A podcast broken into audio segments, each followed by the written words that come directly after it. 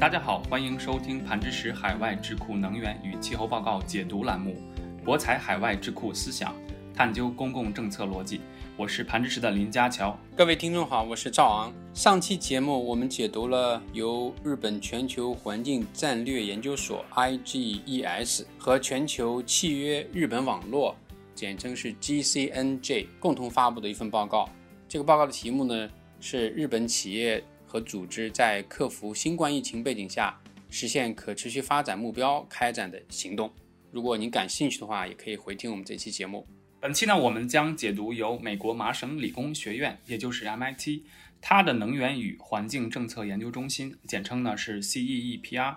在今年七月份发布的一篇关于美国中部地区。电力系统脱碳机遇和挑战这样的一个工作论文。那这家中心呢，是成立于一九九七年，自成立以来呢，一直是啊以理工著称的一所美国大学在政策研究方面的一个关键机构。它呢侧重于严谨客观的研究，啊以此来改善政府和适应部门的一些决策。关注的领域呢，包括能源供应，特别是啊化石能源和可再生能源。啊，那也包括一些市场和政策方面的一些议题。那能源需求和环境政策也是他关注的，特别是近些年来比较热的碳定价的议题。那这个研究论文呢，它评估了不同的政策和技术对美国中部地区电力系统在不同脱碳目标下，电力的系统成本会是有怎样的一个变化。那其实不同政策的话呢，在文中。最主要的话就是在指碳定价这样的一个政策。那技术的话呢，更多的是讨论可再生能源呢跟化石能源相比这不同的技术对美国电力系统的影响。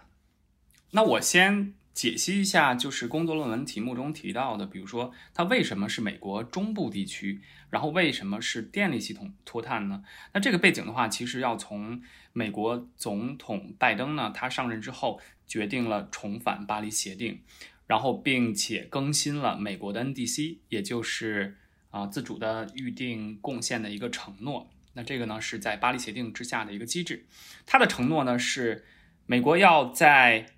二零三零年跟这个基准年相比啊，这个基准年他们选的是二零零五年。那承诺在二零三零年呢将碳排放量减少百分之五十到五十二。另外的话呢是二零三五年。他承诺要实现电力系统的零碳排放 （zero carbon emission）。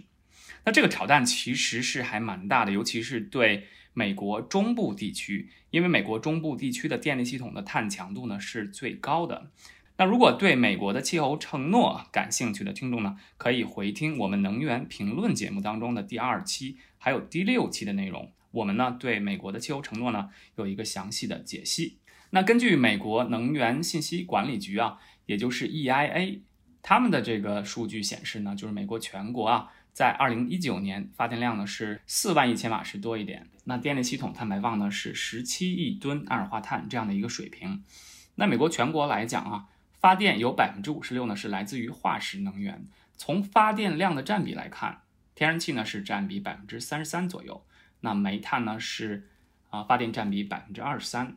石油发电呢，仅占百分之零点四。那其他的话呢，应该就是可再生能源发电跟核电。美国全国的情况，如果跟这个报告所讨论的呃中部地区的发电来看的话，差别还是很明显。那全国的话，煤电仅占百分之二十三，但是报告里所讨论的美国中部地区的这十八个州，有四个州的煤电占比在百分之二十三以下，有九个州呢处于百分之二十三到百分之五十之间的水平。而有五个州呢，它的煤电占比超过百分之五十，甚至有的高达百分之七十。这五个州呢，包括密苏里、肯塔基啊、印第安纳、北达科他和内布拉斯加。当然了，中部的这些州里面也有一些在低碳电力方面做的比较好的哈，也有五个州的低碳电力呢占比也会超过百分之五十啊，比如说肯萨斯啊，或者田纳西和伊利诺伊。呃，另外从可再生能源电力的主力风电和太阳能的这个资源分布来看，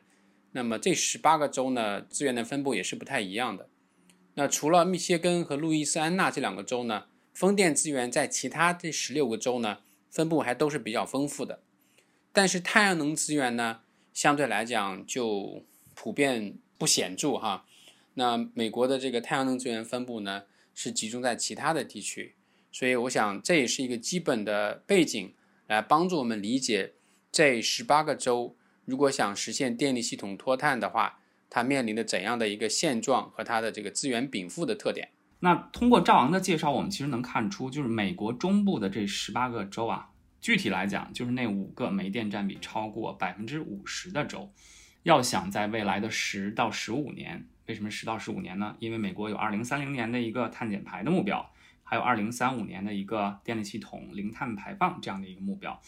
那如果要在未来的十到十五年实现电力系统的这个脱碳，那其实它面临的挑战还是蛮大的啊。所以这个报告呢，就非常集中的想去讨论美国中部这些高碳排放发电占比的州，他们面临的挑战是什么？通过情景分析呢，来去模拟可能。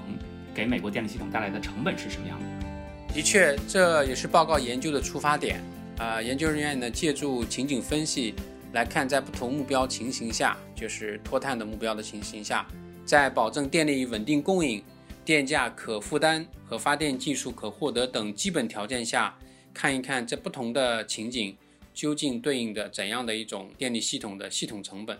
那这样的话，我们可以下面着重看一下。这个报告里面所呈现的啊，一共八个情景究竟是怎样的？那参照情景的话比较好理解，其实就是照常的情景。那其他几个情景，我想介绍的就是它有一个叫低成本可再生电力的一个成本，叫 low cost renewables 二零三零这样的一个情景。它是预期说可再生电力的发电成本呢，预计会下降的更快一些。那背后的原因可能是技术啊，也可能是补贴啊，或者一些其他的政策驱动。那除了这两个情景之外呢，还有跟碳价相关的三个情景，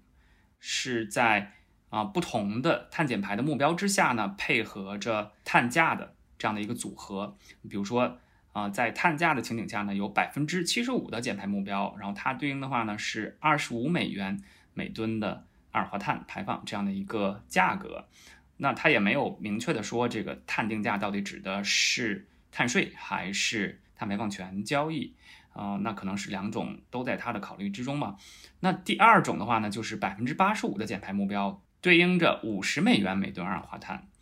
那第三种的话呢，就是百分之九十的减排目标对应着一百美元每吨这样的一个碳价。有三个情景是跟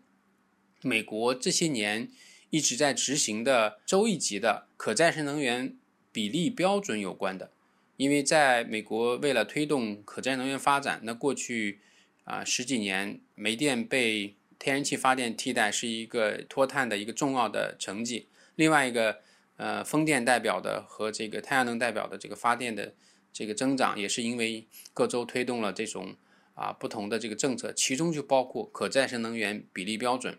那么这个标准未来啊，在这个情景分析当中还会设定说它是一个重要的政策措施。比如说情景一呢是说，假设我们在这个中部地区十八个州的这个电力系统减排实现到二零三零年百分之四十二的一个目标啊，那么它的这个可再生能源比例标准呢就大概是百分之六十，就是这个电力企业它的发电资产当中一定要百分之六十是可再生能源。另外一个情景呢，就是说要实现减排百分之六十四，那么它的这个电力啊可再生能源能源这个发电的比例标准呢，大概是百分之七十五。那很有意思哈，这是两个比较直接的说法，就这个标准从百分之六十提到百分之七十五，相应的它的减排也从百分之四十二提高到百分之六十四。那在这个情景当中，他也特别把核电放在了里面，因为根据作者的这个分析呢，说随着这样的一个标准的推进。它不仅有替代化石能源，典型的是煤电和天然气发电这样的潜力，同时呢，可再生能源比例标准还有可能替代一部分所谓的这个零碳的核电这样的一个作用。所以它最后一个情景呢是说，有百分之六十的可再生能源比例的标准，同时呢也保存着一些核电资产，就是说这个它对核电的退出呢影响是比较小的。这是三个在。可再生能源比例标准下的这样的一个政策下的三个情景，介绍了情景之后，我们就看一下研究人员在这八种情景下的模型模拟的结果是什么样的。那我首先说一下，就是有碳价的，还有就是低成本可再生电力这几种情景之下，模拟的结果是什么样的？就是在低成本可再生电力这样的一个情景下呢，它跟参考情景，也就是 reference scenario 相比的话呢，那到二零三零年，可再生电力成本的降低呢，将导致更多的风电跟太阳能发电。另外的话呢，就是煤电呢、天然气发电呢，还有核电的发电能力呢是减少这样的一个趋势。那下面再看一下有碳价的情景，因为有碳价的情景其实分成了二十五、五十、一百美元每吨这样的一个级别。那它呢也是对应着不同的减排目标。那总体来讲的话呢，是随着碳价的增加呢，风电跟太阳能发电它的占比呢，尤其是装机啊，装机量的增加呢。是随着碳价的增加而增加的，那这样的话，其实也会导致发电成本的一个增加。另外的话呢，就是化石能源它的一个趋势。那随着碳价的增加呢，天然气呢是下降的，天然气发电的占比是下降的。那煤电的话呢，比如说在五十美元跟一百美元碳价这样的一个压力之下吧，那煤电的话。它其实是在啊百分之八十四减排，还有百分之九十减排，在这两个情景之下的话，其实煤电的话就是退出了，因为在模型模拟结果显示的其实就是零了，对吧？就只是在二十五美元每吨二氧化碳这样的一个情景下呢，它还有少量的存在，所以能看出碳价对于煤电退出的一个影响，它的影响力是非常大的。是这样，我想这一点可以看出来，像作者所在报告里面阐述的一样，这是一个成本有效的这种脱碳的模式，因为它对于整个电力系统都带来影响。那当然，我们在呃看这个报告的时候，在我们内部讨论的时候啊，也有人会去问这样一个问题哈，就是说，那不同碳价对于水电和核电为什么没有影响呢？啊，是因为对于这个把碳价转到这个电力资产投资决策的时候。这些资金都会转向啊风能和太阳能了吗？就没有一些资金的投入去水电和核电吗？我觉得这是个很有意思的问题。一方面来讲，其实水电呢，在目前来讲，特别是在一些呃发达国家，它考虑到它的生态和长期的这种呃环境影响，其实水电作为一种可再生能源，其实并不像可能几十年前那么重视哈，就是很多。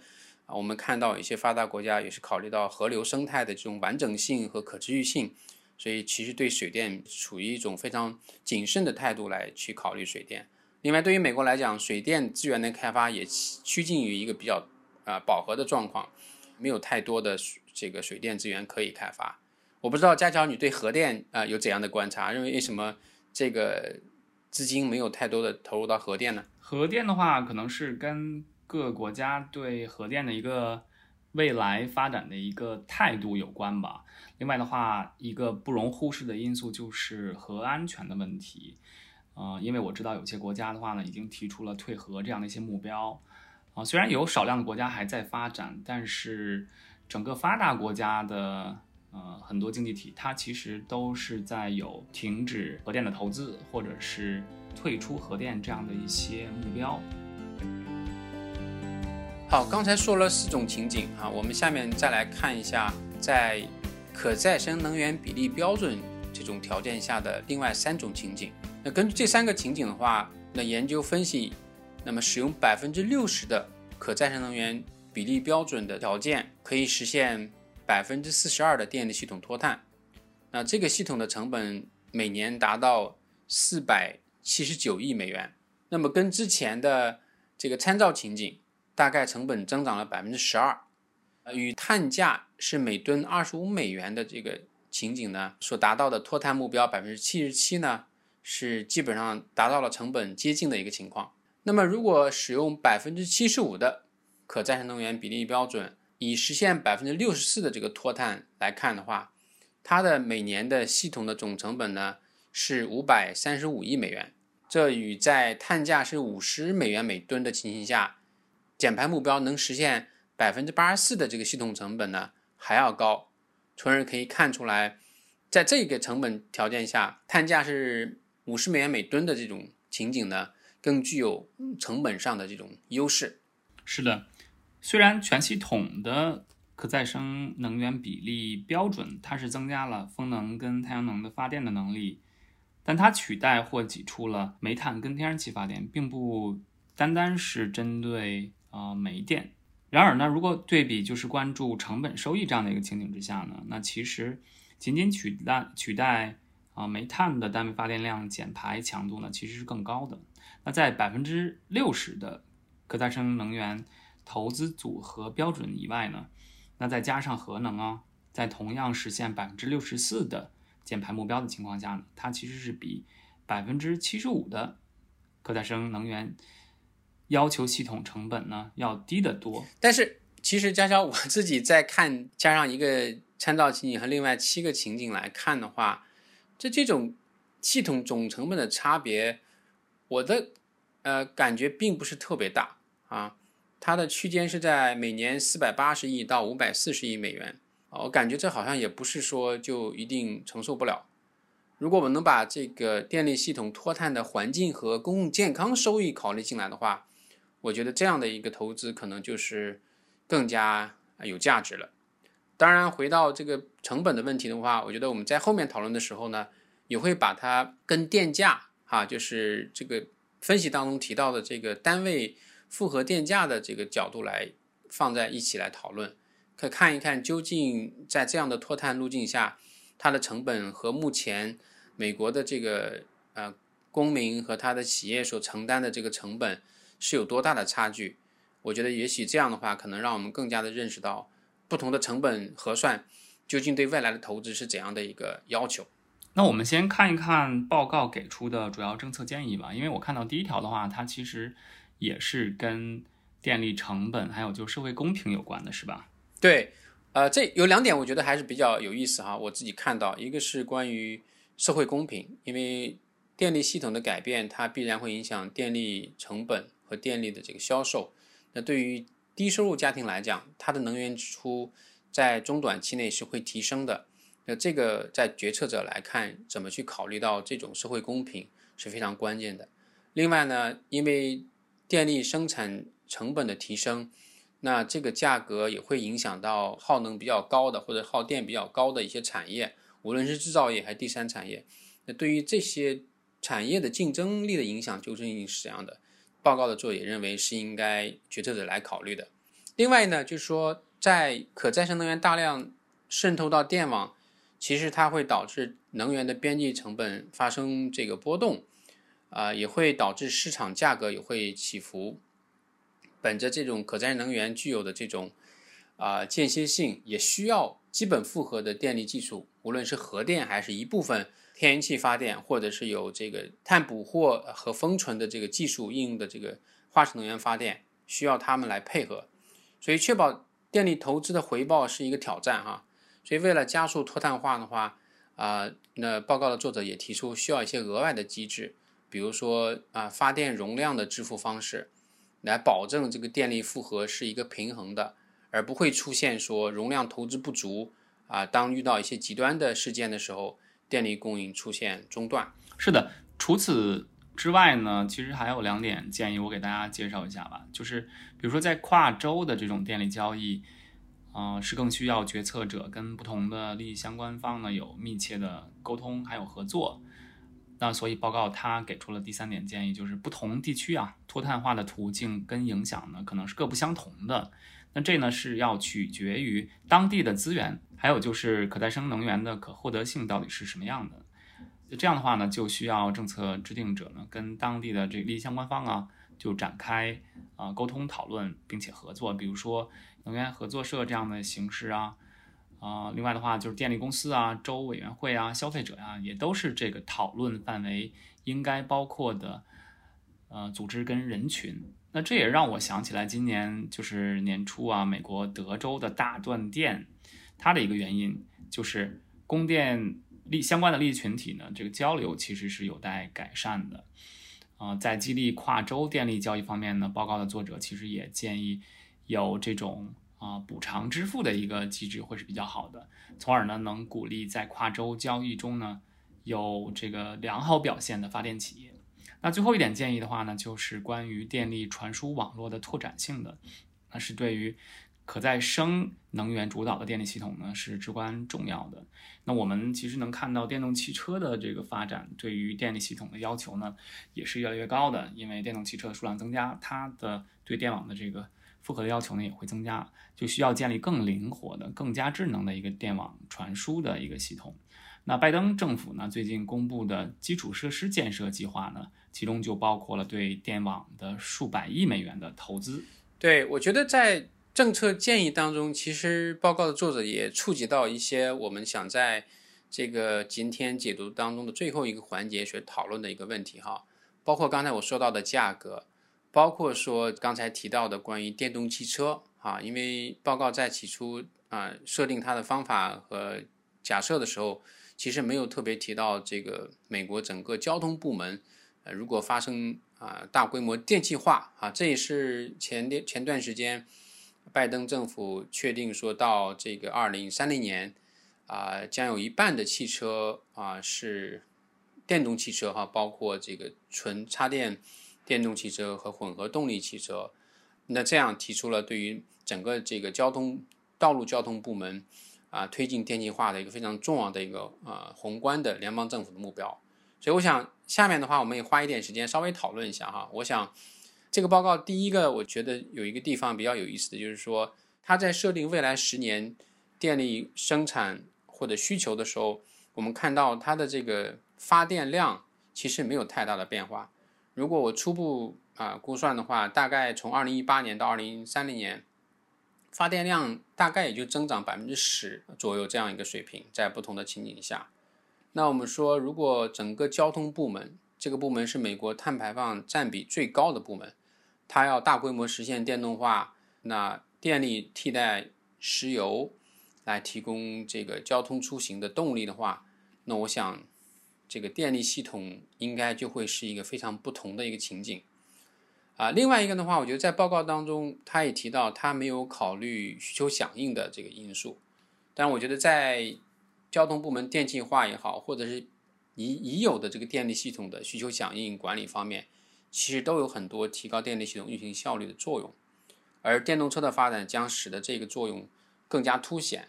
所以我觉得，如果能在未来的分析当中考虑到交通部门电气化、电动车发展和需求响应这些重要的这个影响电力系统因素的啊放在里面的话，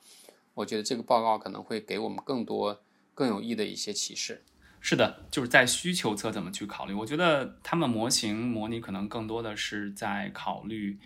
呃，发电端。另外的话就是技术跟经济的因素对，呃，发电侧的一个影响。啊，那另外我对它设置的情景其实是还有一点好奇啊，就是到底多大程度上我们能判断说，它美国的电力系统，比如说按照照常情景发展，它其实是会有更多的。比较有雄心的举动吧，因为美国的气候目标的提出啊，比如说像二零三五，呃，零碳电力系统的构建呐，还有就是二零三零，呃，刚才赵阳提到的电动汽车的发展目标啊，其实这些目标的话，也都是在非常快的时间内推出的，对吧？啊，所以在这一点上的话，赵阳，你有你你有没有一些什么评论呢？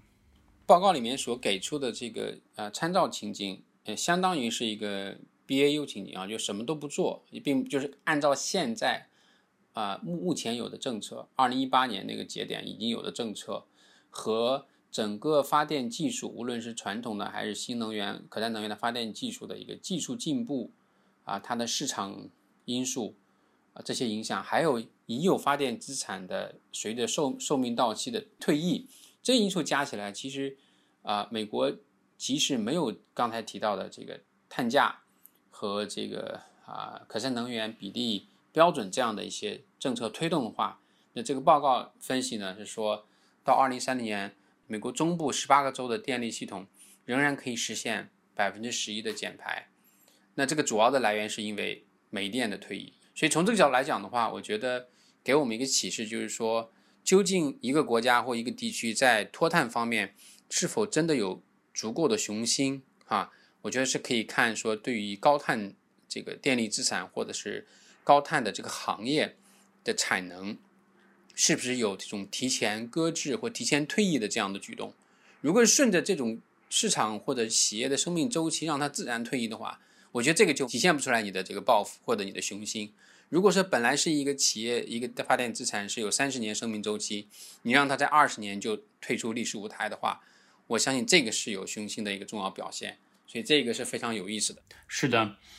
那这样的话可能会对。基准情景也是这个 reference 啊 scenario 造成一定的冲击吧。就是如果对煤电的这个淘汰速度加快，比如说一些行政指令或者是标准的提升，让它加速淘汰，而不是由啊这篇论文所讨论的，比如说在技术啊，比如说在碳价方面